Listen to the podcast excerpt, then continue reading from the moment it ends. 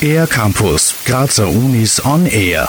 Vanja Subotic ist Assistenzprofessorin am Institut für Wärmetechnik der TU Graz. Dort forscht sie an Brennstoffzellen. Man unterscheidet zwischen Niedertemperatur und Hochtemperatur Brennstoffzellen und zu meinem Forschungsbereich gehören eigentlich Hochtemperatur Brennstoffzellen. Ja, jetzt kommen wir zur Frage, was sind eigentlich Brennstoffzellen? Also das sind elektrochemische Wandler, die chemische Energie eines Brenngases direkt in elektrische Energie umwandeln.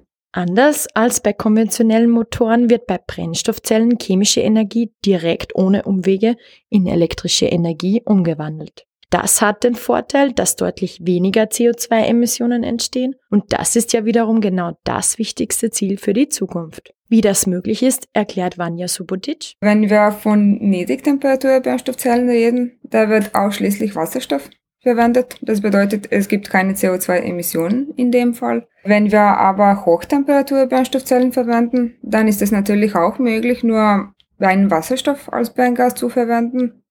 Ein großer Vorteil ist aber auch, dass wir unterschiedliche kohlenstoffhaltige Gase verwenden könnten oder zum Beispiel Ammoniak.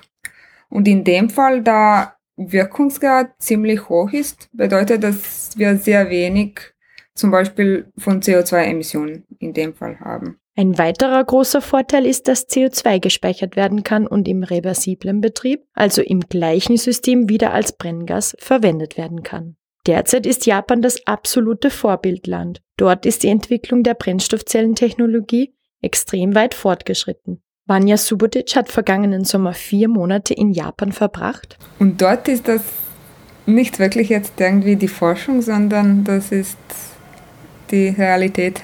Die Brennstoffzelltechnologie wird Vanja Subotic auch künftig begleiten, denn also wenn es um die Brennstoffzellentechnologie geht, würde ich sagen, dass die Zukunft nur das Gute bringt. Für den R-Campus der Grazer Universitäten Julia Holzer. Mehr über die Grazer Universitäten auf ercampus-graz.at